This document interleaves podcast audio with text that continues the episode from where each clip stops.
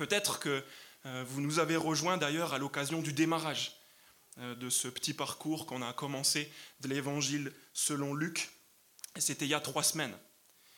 Et en fait, je me mets un peu à votre place. Vous êtes venu entendre David Charrier, qui vous a promis des grandes choses. Il a parlé de choses concrètes.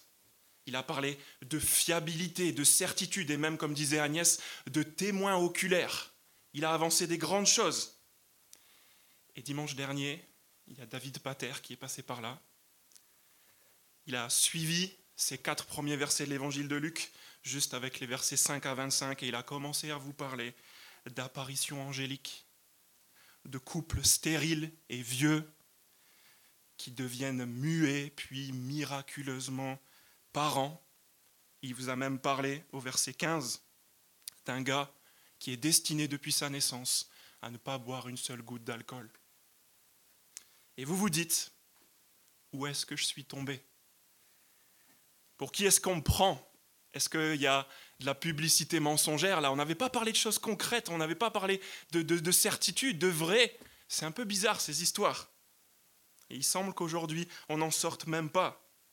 Peut-être que vous vous posez même la question, est-ce qu'on peut avoir confiance dans ces histoires, dans ces récits Est-ce qu'on peut avoir confiance en Dieu? Peut-être que vous êtes comme Marie, comme on vient de le lire au verset 29, vous êtes juste troublé par ces paroles, ou au pire, carrément comme Zacharie, verset 18, qui pose des questions, vous êtes incrédule, c'est ce que l'ange lui reproche au verset 20, tu n'as pas cru à mes paroles.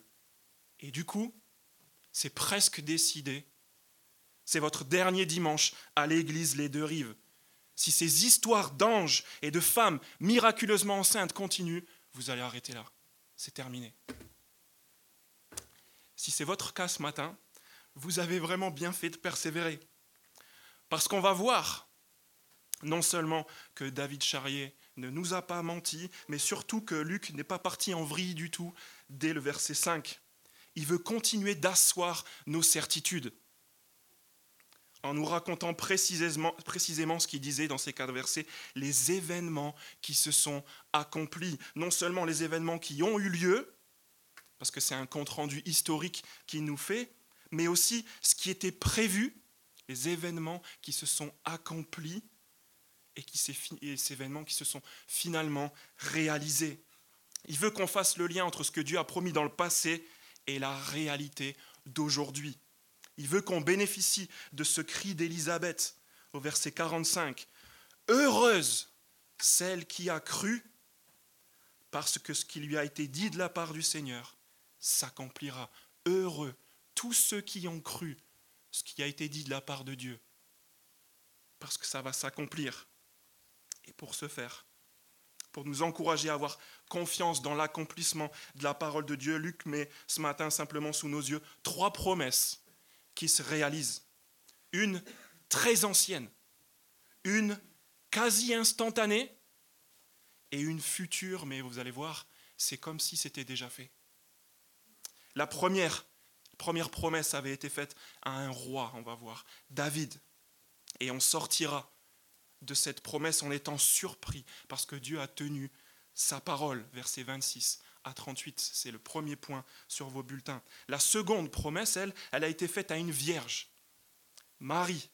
Et de cette promesse-là, on sortira en étant émerveillé et béni par les effets qu'elles peuvent avoir, comme pour Marie. Versets 39 à 45. Et la dernière promesse va simplement être un défi pour nous, le défi de savoir si nous aussi, on veut avoir confiance quand Dieu donne sa parole.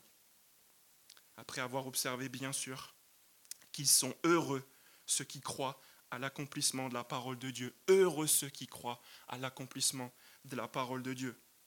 Relisons ensemble les versets 26 à 31 pour démarrer. Le sixième mois, l'ange Gabriel, envoyé par Dieu dans une ville de Galilée appelée Nazareth, chez une vierge fiancée à un homme de la famille de David appelé Joseph. Le nom de la vierge était Marie. L'ange entra chez elle et dit, Je te salue, toi à qui une grâce a été faite, le Seigneur est avec toi. Troublée par cette parole, Marie se demandait ce que pouvait signifier une telle salutation. L'ange lui dit, N'aie pas peur, Marie, car tu as trouvé grâce auprès de Dieu. Voici que tu seras enceinte. Tu mettras au monde un fils et tu lui donneras le nom de Jésus. Il sera grand. Et j'arrête là parce que vous avez compris ce qui est en train de se passer. Si vous étiez là la semaine dernière, c'est juste reparti pour un tour. On a au verset 26 une nouvelle visite d'un ange, exactement comme au verset 11 la semaine passée. Et figurez-vous, si vous regardez au verset 19, que c'est exactement le même ange. Il s'appelle Gabriel. Au verset 27, encore une fois, qu'est-ce qu'on a? Une vierge, une personne qui n'a pas d'enfant. La semaine dernière, on avait l'autre euh, opposé du prisme. Il y avait quelqu'un qui était trop vieux pour avoir un enfant. Et cette semaine, on est juste avec quelqu'un qui est encore trop jeune, qui n'a pas encore eu d'enfant. Remarquez bien ce que l'ange dit à Marie, alors qu'il semble qu'elle n'ait pas vraiment peur. Verset, verset 30. N'aie pas peur, Marie. Pourquoi est-ce que l'ange dit ça? Ben, Souvenez-vous de la semaine dernière, verset 13, c'est exactement ce qu'il disait à Zacharie. N'aie pas peur, Zacharie. Regardez au verset 48 ce que Marie dit d'elle-même quand elle a compris ce qui lui arrive. Elle dit que Dieu a porté le regard sur son âme servante. Qu'est-ce que ça nous rappelle? Juste le verset 25. Changez de personnage et regardez juste ce qui est dit. C'est l'œuvre que le Seigneur a faite quand il a porté le regard sur moi. Qu'est-ce qui se passe? Qu'est-ce que qui est en train de faire? Il est en train de tourner le couteau dans la plaie. Mais ce n'est pas une erreur n'est pas une faute de goût. Ce que Luc est en train de faire là, c'est volontaire. Luc construit tout le début de son récit, en fait, avec ses parallélismes. Dans les versets 5 à 25, on a juste rencontré Jean la semaine dernière, avec cette annonce de la naissance de Jean. Et parallèlement, cette semaine, c'est exactement la même chose. On a l'annonce une nouvelle fois d'une nouvelle naissance, mais d'un second personnage, celle de Jésus. Puis la semaine prochaine, je tease déjà un peu, dans les versets 57 à 80, on va voir la naissance de ce premier personnage, Jean. Et de manière parallèle, la semaine qui suit, on verra encore une nouvelle naissance, mais cette fois-ci du deuxième personnage, de Jésus. Si vous regardez juste en tournant la page, chapitre 3, verset 3,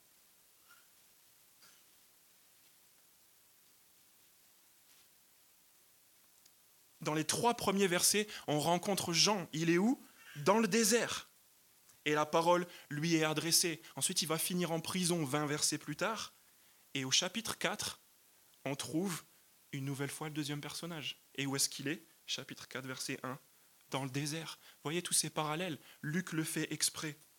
En fait, le début de l'évangile de Luc est bourré de ces parallèles. Et on va le voir, c'est pas étonnant. Donc, c'est normal c'est pas étonnant qu'on se trouve au verset 31 avec une deuxième annonce d'une deuxième grossesse. C'est même pas étonnant et c'est même pratique qu'en plus de l'annonce d'une grossesse, on a aussi l'annonce du prénom. J'aimerais tellement pouvoir vivre ça, pas besoin de télécharger l'application sur ton smartphone pour trouver le prénom. Il annonce ce prénom, comme il avait annoncé le premier prénom. Il va s'appeler Jean, il va s'appeler Jésus.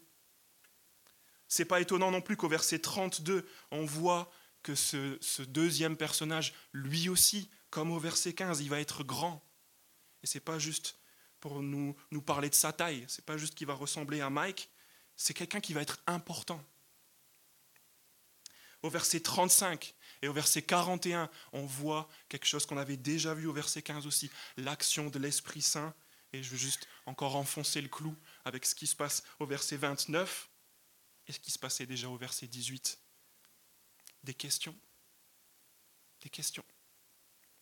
Pourquoi ce parallélisme troublant? Qu'est-ce que Luc veut nous dire?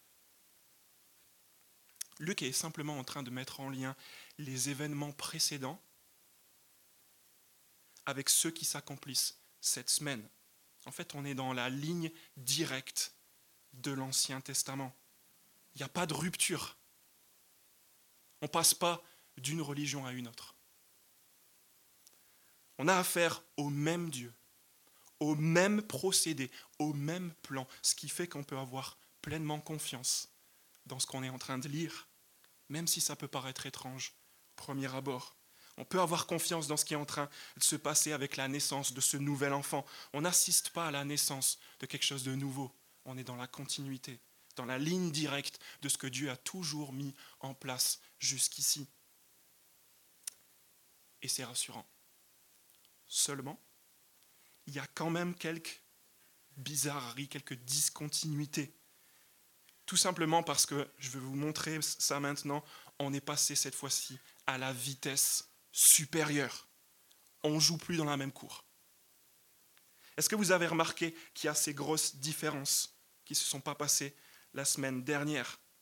C'est parce qu'en fait, on a juste devant nos yeux un récit habituel, mais en mieux, qui montre que Dieu a réalisé pour de bon la promesse qu'il avait faite au roi David. On s'est arrêté de lire au verset 31 avec cette idée que cet enfant, lui aussi, il va être grand. Pour l'instant, tout ça, c'est presque comme du déjà vu.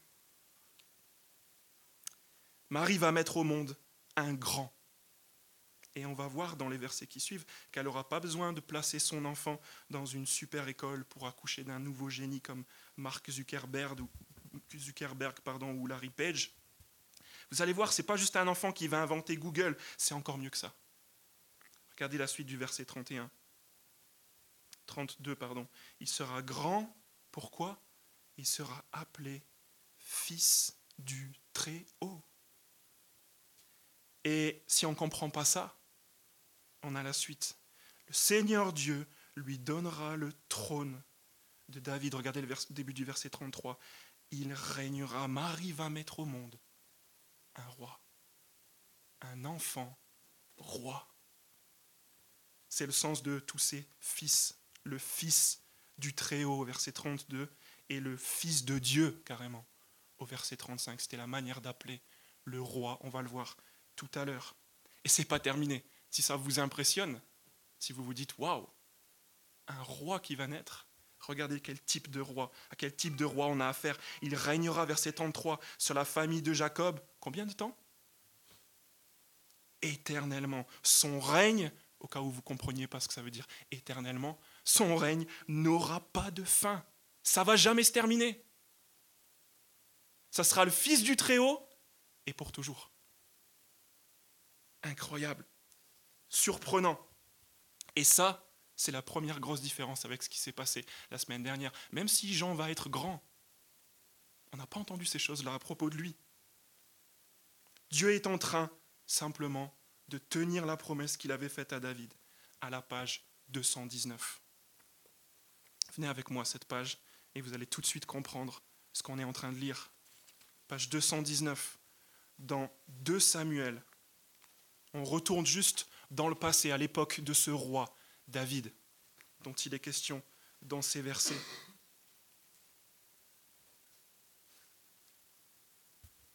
De Samuel, chapitre 7, page 219. regardez à partir du verset 12. C'est Dieu qui s'adresse à David, qui avait dans cette idée, tellement il aimait Dieu, de construire une maison pour lui, construire un temple. Et Dieu va lui dire, non, non, non, arrête, et il va le bénir. Regardez comment il fait à partir du verset 12. Quand ta vie prendra fin et que tu seras couché avec tes ancêtres, je ferai surgir après toi ton descendant, celui qui sera issu de toi et, première mention, j'affermirai son règne. Dieu lui dit, ce sera lui qui construira une maison en l'honneur de mon nom. Et, deuxième mention, j'affermirai pour toujours le trône de son royaume. Il y a quelqu'un qui va venir de David et qui aura un trône tellement solide qui va tenir pour toujours. Et regardez bien le verset 14. Vous comprenez maintenant pourquoi les chrétiens disent que Jésus est le Fils de Dieu. Je serai pour lui un Père et il sera pour moi un Fils. Verset 16. Ta maison et ton règne, c'est la promesse qui est faite à David, seront assurés pour toujours après toi. Ton trône sera affermi pour toujours. Il n'y a que deux manières d'accomplir ça. Soit il faut que les rois se succèdent derrière David, soit il faut que quelqu'un reste sur ce trône pour toujours. Et l'histoire d'Israël nous dit que les rois après David ne sont pas succédés. Il va falloir un meilleur accomplissement encore. Et c'est celui qu'on est en train de voir ensemble ce matin. Est-ce que vous y croyez? C'est bien plus engageant que ce, ce qui s'est passé euh, la semaine dernière avec David Pater. On est dans la ligne directe de l'Ancien Testament, mais on est en train d'arriver vers une apogée. Là, c'est le top du top. Dieu envoie le roi éternel qu'il avait promis. Et on comprend mieux toutes les autres différences, en fait, qui pointent vers ça. On comprend pourquoi Jean-Baptiste va dire au chapitre 3, verset 16, il va pas lutter en fait face à Jésus et il va dire, moi je suis pas, je suis même pas digne de dénouer la, la courroie de ses sandales. Celui qui vient après moi, il est bien plus grand que moi. On comprend pourquoi cet enfant, verset 35, il est saint parce qu'il est juste dans une catégorie à part, il est vraiment différent. Il est supérieur à tout le reste, à tous ceux qui l'ont précédé. Et on comprend même, petite subtilité, pourquoi tout semble plus modeste dans cette histoire ce matin. Pourquoi la scène se passe, verset 27, chez une vierge, dans un T1 bis, tout malheureux, alors que la semaine dernière on était dans un temple. Pourquoi ça se passe la semaine dernière à la capitale, à Jérusalem? Et ici, on est à deux pas entre le Cook et Tétégem. Regardez le verset 26, dans une ville de Galilée appelée Nazareth. Luc, il est obligé de, montrer dans quelle région ça se situe, tellement Nazareth, ça ne veut rien dire. De la même manière que le Cook et Tétégem, ça ne veut rien dire pour vous. Toute cette modestie qui est installée au début de cette histoire. Elle pointe vers un autre schéma qui est habituel de la part de Dieu. En fait, ça nous rappelle l'histoire de David. Qui était David? 1 Samuel 16. C'était le dernier de sa famille. C'était le plus petit, au point même qu'on l'avait oublié dans les champs. Il y avait tous ses frères qui passaient là, et il a fallu, a fallu aller jusqu'à lui, le petit dernier là-bas dans le fond. Voilà la surprise qu'on a devant les yeux. Dieu a tenu sa parole et on est en train d'assister au nouveau chapitre crucial, ultime de ce que Dieu veut faire dans notre monde, dans notre réalité. Donc forcément, ce matin, notre attention est attirée sur cet enfant qui est plus grand encore que tout le reste, qui est né d'une vierge et de l'Esprit Saint, qui est destiné à régner pour toujours et qu'on va apprendre en fait au fur et à mesure à connaître au fur et à mesure de cet évangile. Lui est ce qu'il est venu faire, devenir roi pour toujours. Alors même si vous étiez découragé jusqu'à aujourd'hui, jusqu'à ce matin, que vous aviez du mal à y croire, ça vaut le coup au moins de terminer cette histoire ensemble, de revenir et de découvrir le moment où enfin, si c'est vrai ce que Dieu a dit, il va être couronné. Et peut-être même de voir comment c'est possible qu'il règne pour toujours. Si vous doutez que ces choses soient possibles, regardez juste les versets 36 et 38 qui suivent cette annonce. À la fin du récit, il nous reste trois éléments qui nous amènent vers toujours plus d'assurance. Et surtout aussi euh, dans la deuxième partie vers les effets de cette confiance dans la parole de Dieu. Trois éléments. Verset 36. Voici qu'Élisabeth, ta parente, est elle aussi devenue enceinte d'un fils dans sa vieillesse. Celle qu'on appelait la stérile est dans son sixième mois. Gabriel, l'ange, est en train de lâcher une info concrète, une preuve. Il la donne à Marie. Imaginez un peu à, quoi ça sert d'autre que de, que de dire, mais vas-y, va voir. Si tu ne me crois pas, ta parente, là chez elle, elle est enceinte. Tu te souviens, celle qu'on appelait la stérile? Va voir et tu vas croire. Tu vas pas en croire tes yeux. Verset 37, en plus de cette preuve d'Élisabeth, on a cette phrase incroyable, verset 37. En effet, rien n'est impossible à Dieu. Non seulement il y a une preuve chez Élisabeth, mais en plus il y a ce fondement qui est posé de la puissance de Dieu. On peut avoir confiance. Dieu, il fait ce qu'il veut. Il est au-dessus de tout. Rien n'est impossible à Dieu. On peut croire à l'accomplissement de ce qu'il dit même s'il y a des anges dans l'histoire, à cause de ses capacités à lui. Il n'a aucune limite, il fait ce qu'il veut. Verset 38, troisième élément qui nous encourage à croire ces choses, ben, c'est juste l'exemple de Marie. Regardez, Marie, elle dit, je suis la servante du Seigneur, que ta parole s'accomplisse pour moi. Et là, l'ange, il la quitte la foi de Marie comme pour nous montrer la bonne voie à suivre. Trois éléments, la preuve d'Élisabeth 36, la puissance de Dieu 37 et la foi de Marie pour nous indiquer ce chemin de la confiance. Et si on se met à la place de Marie là maintenant, à ce stade du récit, qu'est-ce qu'elle fait? L'ange est parti. Elle est toute seule dans son T1 bis. Qui est-ce qui va la croire? Vous imaginez? On va la prendre pour une folle. Imaginez. Oh ben ça alors, regardez, je suis enceinte. C'est exactement ce que l'ange m'avait dit dans ma chambre le mois dernier. Oui Marie, bien sûr, viens, prends tes cachets et calme-toi. C'est surprenant ce qu'on est en train de voir. Dieu a tenu sa parole envers le roi David, mais ça ne va pas se terminer là. Maintenant, Marie va être témoin que Dieu tient sa parole, même envers elle.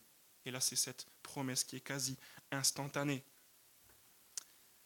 Voilà, à partir du verset 39, et c'est avec empressement, et on comprend pourquoi, regardez, la même époque, au même moment, Marie s'empressa de se rendre dans une ville de la région montagneuse de Juda. Marie part chez sa vieille parente, elle est pressée, et on sait pourquoi. Autant aller vérifier en fait ce qu'elle a entendu. Cette info sur sa grossesse, on va voir si c'est vrai, et on avisera. Et en fait, en arrivant chez sa parente Élisabeth, elle va trouver deux choses. Une confirmation de ce qu'elle a déjà commencé à croire, et le bonheur. C'est les deux choses qu'on va voir, les deux trouvailles qui pointent elles aussi, vers le fait que Dieu tient sa parole et qui sont heureux ceux qui croient à l'accomplissement de la parole de Dieu. Regardez le verset 40. Elle entra dans la maison de Zacharie et salua Élisabeth. Petite salutation rapide. Elle est pressée. Qu'est-ce qui va se passer? Dès le verset 41, Marie peut plus se cacher là, c'est l'explosion. Et juste avant qu'on lise ce verset, regardez bien, c'est étonnant de voir que c'est après avoir fait confiance à ce qui lui a été dit au verset 38, qu'elle est confortée dans ce choix. En fait, ceux qui voient le plus de Dieu, c'est ceux qui ont décidé déjà de croire à l'accomplissement de sa parole.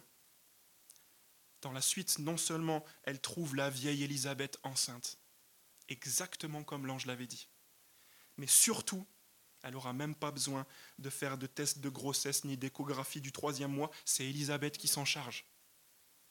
Verset 41 à 45.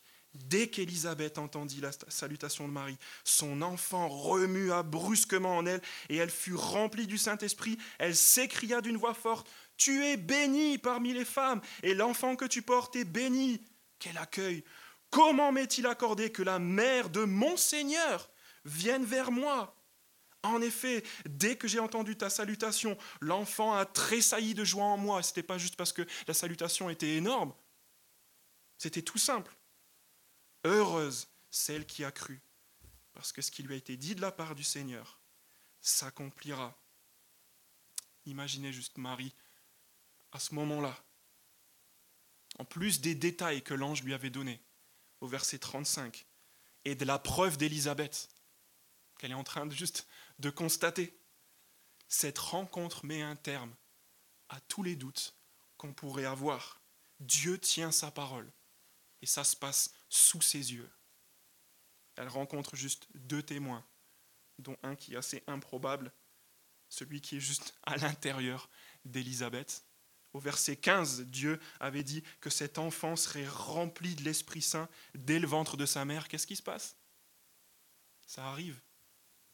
Comme il l'avait dit, verset 41. Et regardez même Élisabeth. Elle est dans un état second. Elle crie toute seule dans sa maison. Et comment surtout elle fait pour savoir tout ça? Regardez le verset 42. Elle sait que Marie, elle est enceinte. Toujours au verset 42, elle sait aussi que l'enfant est très spécial. Non seulement elle, elle a été bénie, mais que l'enfant aussi, il est béni. C'est bizarre, c'est ça qui l'intéresse. Pourquoi est-ce qu'elle ne parle pas d'elle-même? Elle était quand même stérile depuis 60 ans. Elle est enceinte et elle est heureuse de quoi? De ce qu'elle voit devant ses yeux. Regardez, le verset 43, ce qu'elle sait à propos de cet enfant, qu'il est son Seigneur. Qui est-ce qui lui a révélé toutes ces choses-là? C'est juste la conséquence du verset 41.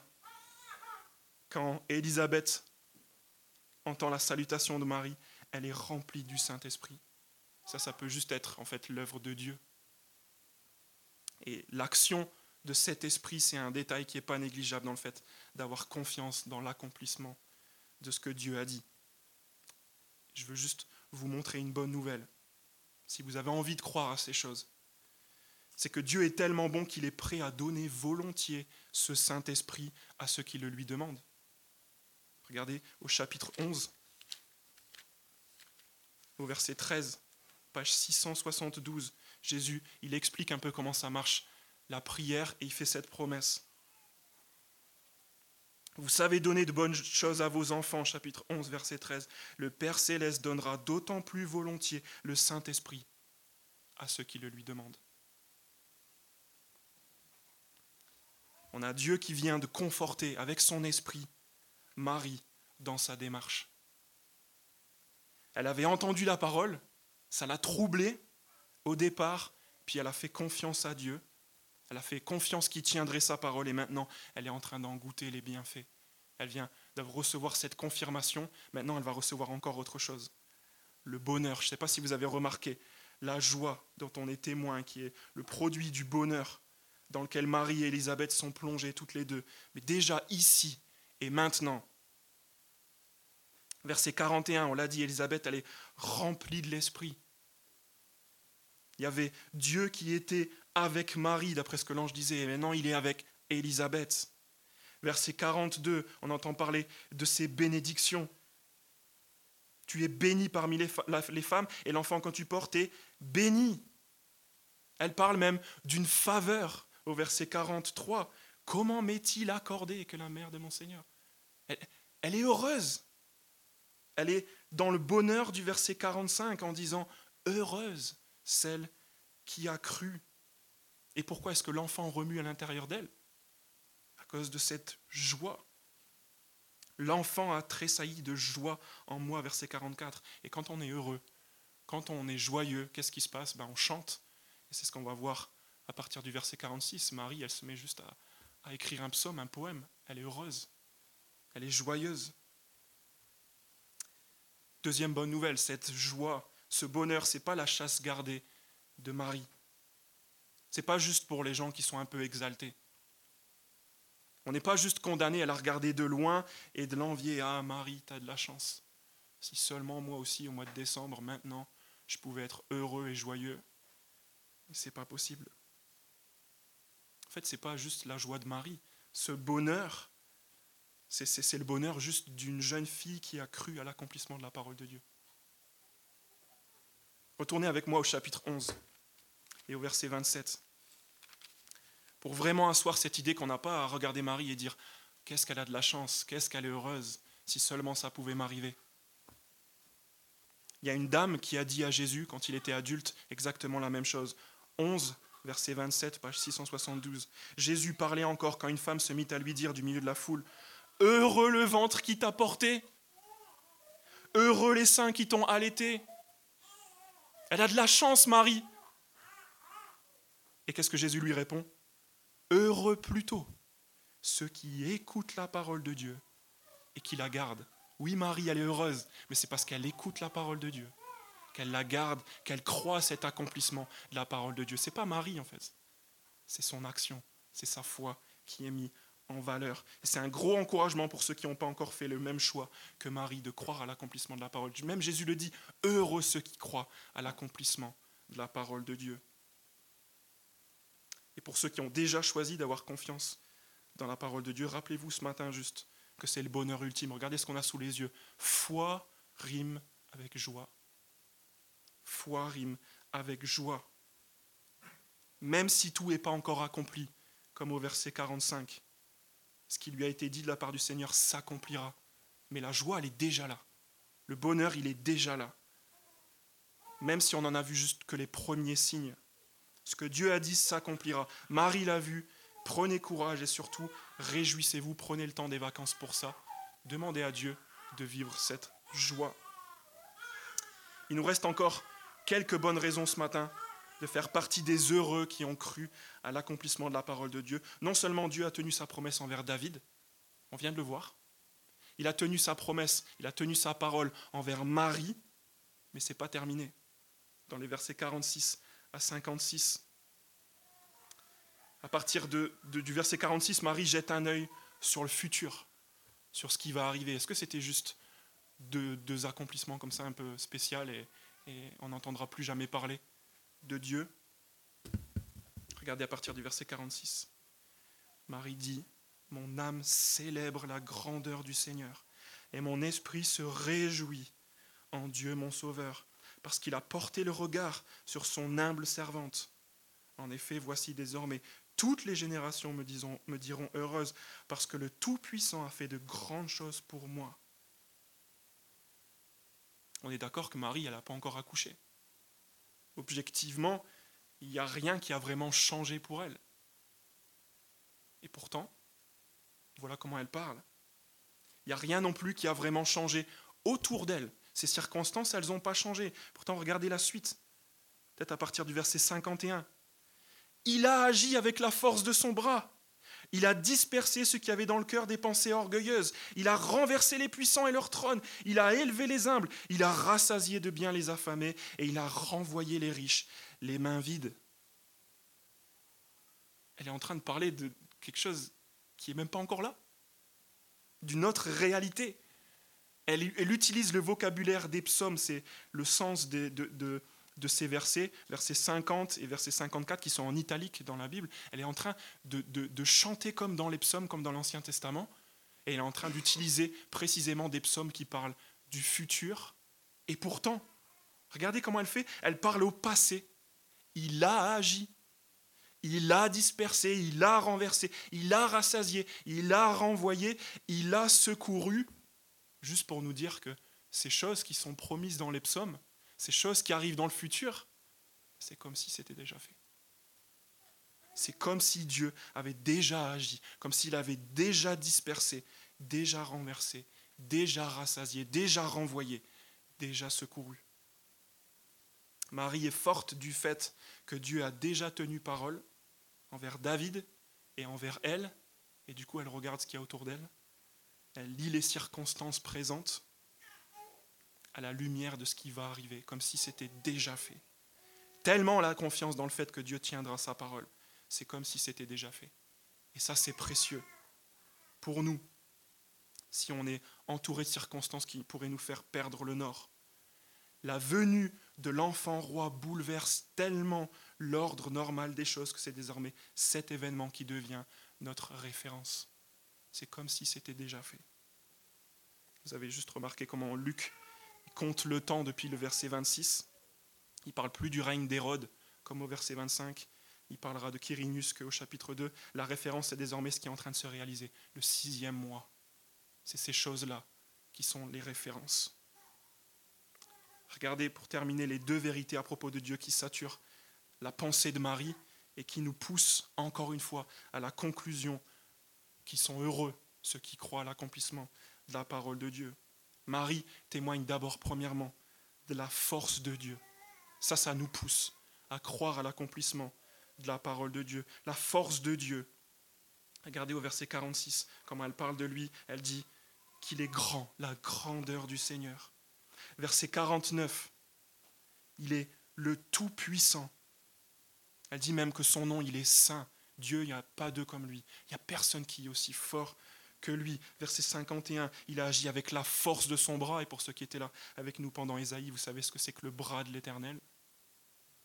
Verset 52, il a renversé les puissants, ceux qui oppriment. Elle est en train de témoigner de la force de Dieu.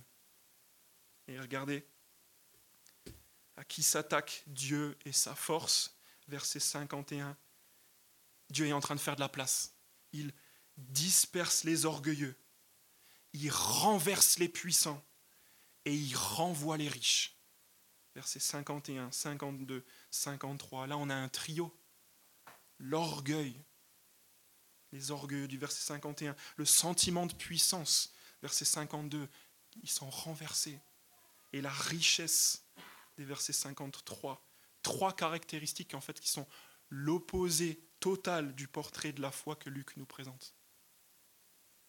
L'orgueil, le sentiment de toute puissance et d'autosuffisance, c'est ce qui nous empêche d'avoir confiance dans l'accomplissement de la parole de Dieu. À la place de ça, on est orgueilleux, on se sent puissant, on est protégé parce qu'on est riche, on se fait confiance à soi, à son propre jugement, on élève notre propre raisonnement au-dessus de ce que Dieu pourrait dire. On fait le tri, ça c'est pas possible. Ça peut-être. Ça ne tient pas debout, ça ne peut pas être vrai, parce que je l'ai décidé, parce que je l'ai entendu et que j'ai décidé de faire confiance à ce que j'ai entendu. On a confiance dans notre position, on sait que pour le moment, tout va bien pour nous, on a le sentiment que rien ne peut nous atteindre, et encore peut-être plus sûrement si on a le compte en banque qui va avec, pour nous rassurer. On fait partie de ces orgueilleux, de ces puissants, de ces riches. Le problème, c'est qu'il n'y a aucun de ces retranchements, aucune de ces digues qui ne peut résister à la puissance de Dieu, qui va renverser, renvoyer. Ce sentiment de sécurité, c'est très certainement celui des habitants de Fréjus. Je ne sais pas si vous avez déjà entendu cette histoire. 1959, ils se sentaient en sécurité eux aussi, au pied du barrage de Malpassé, avec ses grosses fondations 12 mètres sur 7 mètres. Ça faisait déjà 5 ans que la construction du barrage avait pris fin et ça marchait bien. La ville était alimentée en eau et on était très fiers de ce barrage. Problème, vous le voyez venir, j'en suis sûr. Le 2 décembre 1959, ce sentiment de sécurité, les fondations et la fierté des habitants, ça n'a pas été assez solide pour retenir les 50 millions de mètres cubes d'eau qui se sont déversés en un instant pour transformer ce beau barrage en ruine qu'il est actuellement et une des plus grandes catastrophes civiles françaises du XXe siècle. Rien ni personne n'est assez solide pour faire le poids de Dieu et de sa force. Il n'y a pas de doute, Dieu est assez puissant, on l'a lu au verset 37. Rien ne lui est impossible. Rien ni personne ne lui résiste non plus. La force de Dieu, c'est ce qui, ce qui remplit le champ de Marie et sur lequel elle s'assit pour dire Je crois à cause de la force de Dieu. Deuxième vérité à propos de Dieu qui sature la pensée de Marie dans ce chant et qui nous pousse elle aussi à croire à l'accomplissement de sa parole. Dieu utilise cette force, regardez bien, pour sauver. Verset 47, Marie dit que Dieu est son sauveur. Ce n'est pas une force qui balaye tout sur son passage. Verset 48, on l'a lu tout à l'heure. Dieu, ce grand Dieu fort, le Très-Haut, le Tout-Puissant, il a porté son regard sur une humble servante. Au centre de ces orgueilleux, de ces riches qui sont écartés, qu'est-ce qu'on trouve? Verset 48, verset 52 aussi, des humbles. 53, des rassasiés. 54, Dieu a secouru et il s'est souvenu de sa bonté la force de Dieu au service de sa bonté. On a vu que notre récit s'inscrit dans la ligne droite des récits de l'Ancien Testament. Et d'ailleurs ici, Marie aussi, elle chante exactement comme Anne, la mère de Samuel. C'est des fois presque les mêmes mots.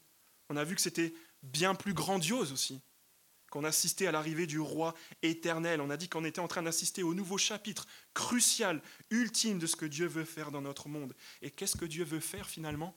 Avec ce grand roi qui est en train de débarquer, avec sa force, ben, toute cette force, elle est déployée au service de sa bonté, dont il témoigne envers les humbles, envers les affamés, envers ceux qui le craignent, qui reconnaissent juste qu'ils ont besoin de lui, et qui ont confiance dans l'accomplissement de sa parole. C'est vraiment un message qu'on pourrait porter aux oreilles de ceux qui se sentent tellement opprimés qu'ils sont obligés d'aller à Jeanne d'Arc pour retirer les, pavés du sol et pour se battre. Il n'y a personne pour les aider, il n'y a personne pour les défendre. Et là, qu'est-ce qu'on voit? Dieu qui va faire ces choses-là, qu'il promet, comme si c'était déjà fait. Cette force de Dieu, on n'a pas à la craindre. Elle peut être de notre côté pour nous sauver. Et c'est pour ça que Dieu tient sa parole, juste parce qu'il est bon Heureux ceux qui croient à l'accomplissement de la parole de Dieu. On a la preuve maintenant ce matin. Dieu a tenu sa parole envers David. Il a mis fin à une attente millénaire, littéralement dix siècles, en annonçant la venue de son descendant, le roi éternel, Jésus. Dieu tient sa parole. On l'a vu avec Marie. Elle a eu cette confirmation, même si ça semblait improbable, qu'elle était toute seule dans sa chambre juste parce que rien n'est impossible à Dieu. Et cette nouvelle, c'est le secret puissant de notre, bonheur aussi à nous. dans n'importe quelle de nos circonstances. Enfin, Dieu tiendra sa parole. Pourquoi? Parce que Dieu est fort et qu'il est bon. Il va sauver les humbles, ceux qu'il craignent, lui et sa parole. Ceux qui seront heureux parce qu'ils auront cru à l'accomplissement de la parole de Dieu malgré tout. La question, est pour nous ce matin. Est-ce que nous aussi, on va avoir confiance dans cette parole? Je vais prier.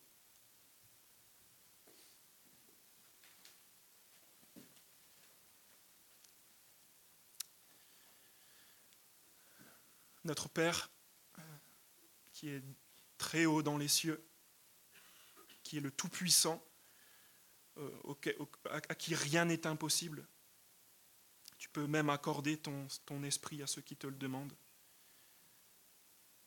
Tu utilises les choses faibles et insignifiantes pour montrer ta sagesse et ton pouvoir illimité. Alors s'il te plaît ce matin, utilise la faiblesse de ce qui se passe maintenant, la faiblesse de ce qui s'est passé à Nazareth pour déployer une nouvelle fois ta puissance et juste tenir tes promesses, tenir ta parole.